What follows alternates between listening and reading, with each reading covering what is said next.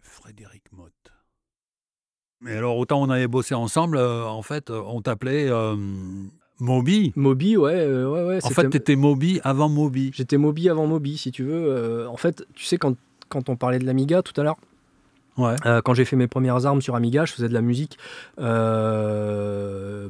pour moi, mais, Ouais. mais aussi pour, pour ce qu'on appelait à l'époque la démo. Euh, en fait, euh, il y avait des, on se regroupait entre potes, si tu veux, et on faisait des, des- démonstrations techniques euh, de ce qu'était capable de faire un Amiga. Euh, que ce soit au niveau graphique, au niveau sonore ou même au niveau euh, pure programmation. Donc tu avais des Ouais. mecs, euh, voilà, des programmeurs qui, qui, qui, qui programmaient des routines pour afficher des objets en 3D, machin, tout ça, les graphistes qui faisaient un petit habillage graphique, et puis le musicien qui faisait la musique qui accompagnait ces trucs-là. Et donc moi j'ai Mhm. fait partie de ce truc-là pendant, pendant pas mal d'années. On faisait des, des démos comme ça avec, avec nos potes. et, et le truc c'est que bah, il fallait signer nos œuvres.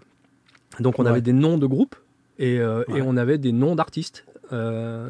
Et donc moi à l'époque, je me suis, j'ai choisi ce, ce- ce surnom euh, sans doute débile, mais j'ai pris, j'ai pris Moby et et à l'époque l'autre, il était inconnu. hein. Il existait peut-être déjà, mais il était complètement inconnu.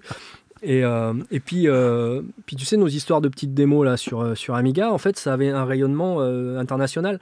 Parce que c'était une scène assez underground. C'était un peu comme. tu as dû faire du tape trading quand tu étais, quand étais plus jeune. Ouais, ouais, bah, Ouais. Là, c'était un peu ça, sauf que nous, on faisait du disquette trading. On s'échangeait des disquettes, tu vois, avec des démos dessus. Et donc, quand on faisait une petite démo avec nos, co- nos copains sur la machine, on la mettait sur une disquette et on l'envoyait à nos potes, qui l'envoyaient à leurs potes, qui l'envoyaient à leurs potes. Et du coup, ça, ça rayonnait vraiment. De, de- c'était international.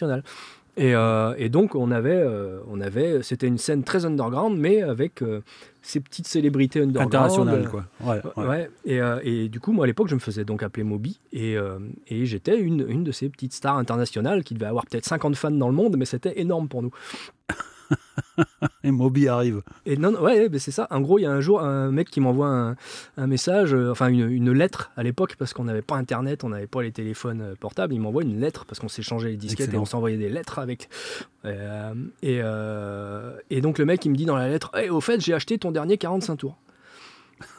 Et là, je fais quoi? Qu'est-ce qu'il raconte ce con? Et, euh, et donc, euh, donc, à l'époque, donc toujours, hein, on n'avait pas Google, hein, donc euh, je, je suis allé au disquaire du coin et puis je suis allé demander au mec, il y a un gars qui s'appelle Moby qui a sorti un disque ou quelque chose. Il me fait ah oui oui oui, ça marche bien en ce moment, regardez. Et le mec il me sort un 45 tours avec marqué en gros dessus Moby. Et là je fais oh merde. Et c'était le morceau Go, je crois, où il avait samplé le générique de Twin Peaks dessus. Et qui a fait un carton. Euh, et qui a fait un carton à l'époque. Euh, et, euh, et donc là, j'étais bien emmerdé parce que moi, je commençais tout juste à faire de la musique.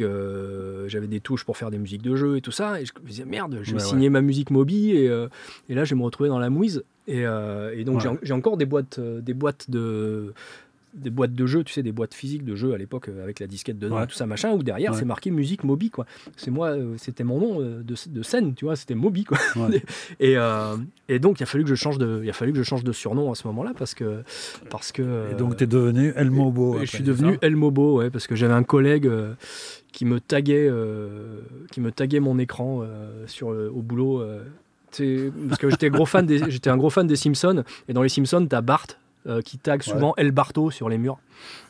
Et donc lui, il venait me taguer El Mobo sur mon truc. Et donc c'est resté, je, me- je me suis fait appeler comme ça. Mais, euh, mais cette histoire de Moby, ça m'a poursuivi encore, euh, ça m'a poursuivi des années. hein.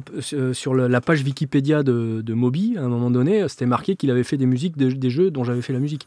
Euh, Il y, a, il y a- il y a quelques années, il y a des mecs qui faisaient un, un- un film reportage sur l'Amiga. Et euh, Ouais. ils essayaient de contacter Moby euh, parce qu'il avait fait des musiques sur Amiga, alors que c'était pas lui, c'était moi.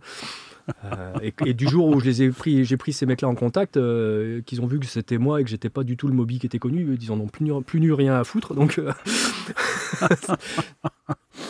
Non, mais pour moi, c'est un film d'horreur, quoi. oh, Moi, mon surnom, c'est Garlo. J'imagine que demain, il y a un mec qui fait un carton dans le monde, Garlo, et tu es obligé tout d'un coup de changer de Mais surnom. voilà. C'est un enfer, quoi.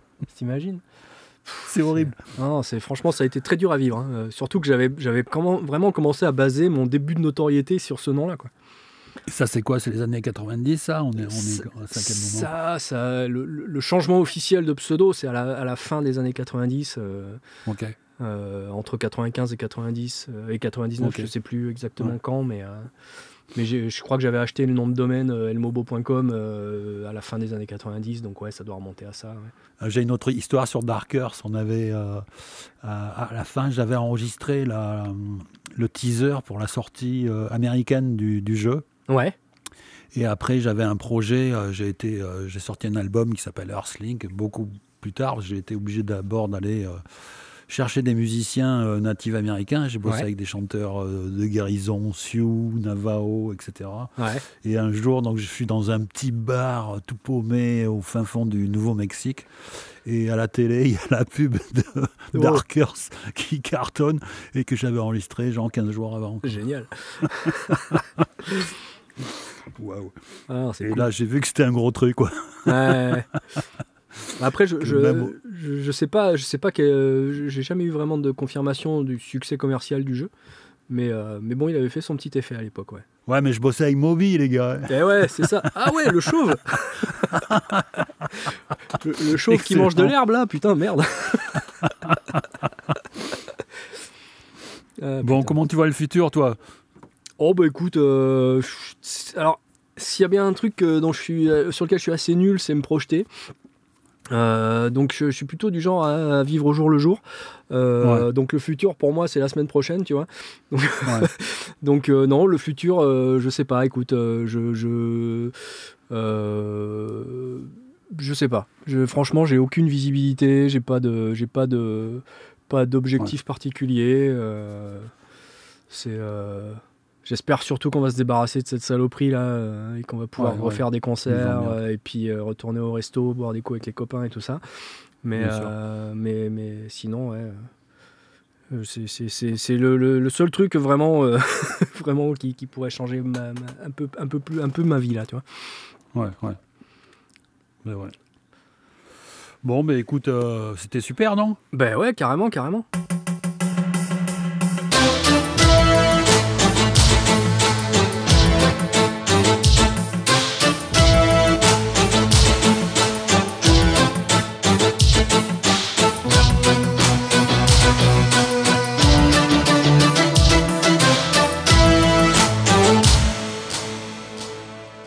Complètement son, c'est fini. Et moi, Frédéric Motte, j'y étais. Et moi, Luke Skyscraper James, j'y étais. Et moi, Alexis Bardinet, j'y étais.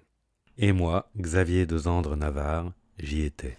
Et moi, Nadia de la fiancée du pirate, j'y étais. Et moi, Philippe Ranks, j'y étais. Et moi, Richard Bertou, j'y étais. Et moi, Fabrice, j'y étais. Et moi, Eddie Ladoire, j'y étais. Et moi, euh, Jean-Luc Courdière, j'y étais. Et moi, Karina Ketz, j'y étais. Et moi, Philou, j'y étais. Et moi, Amandine, j'y étais. Et moi, Loïc Rochement, j'y étais. Et moi, Bubu, j'y étais.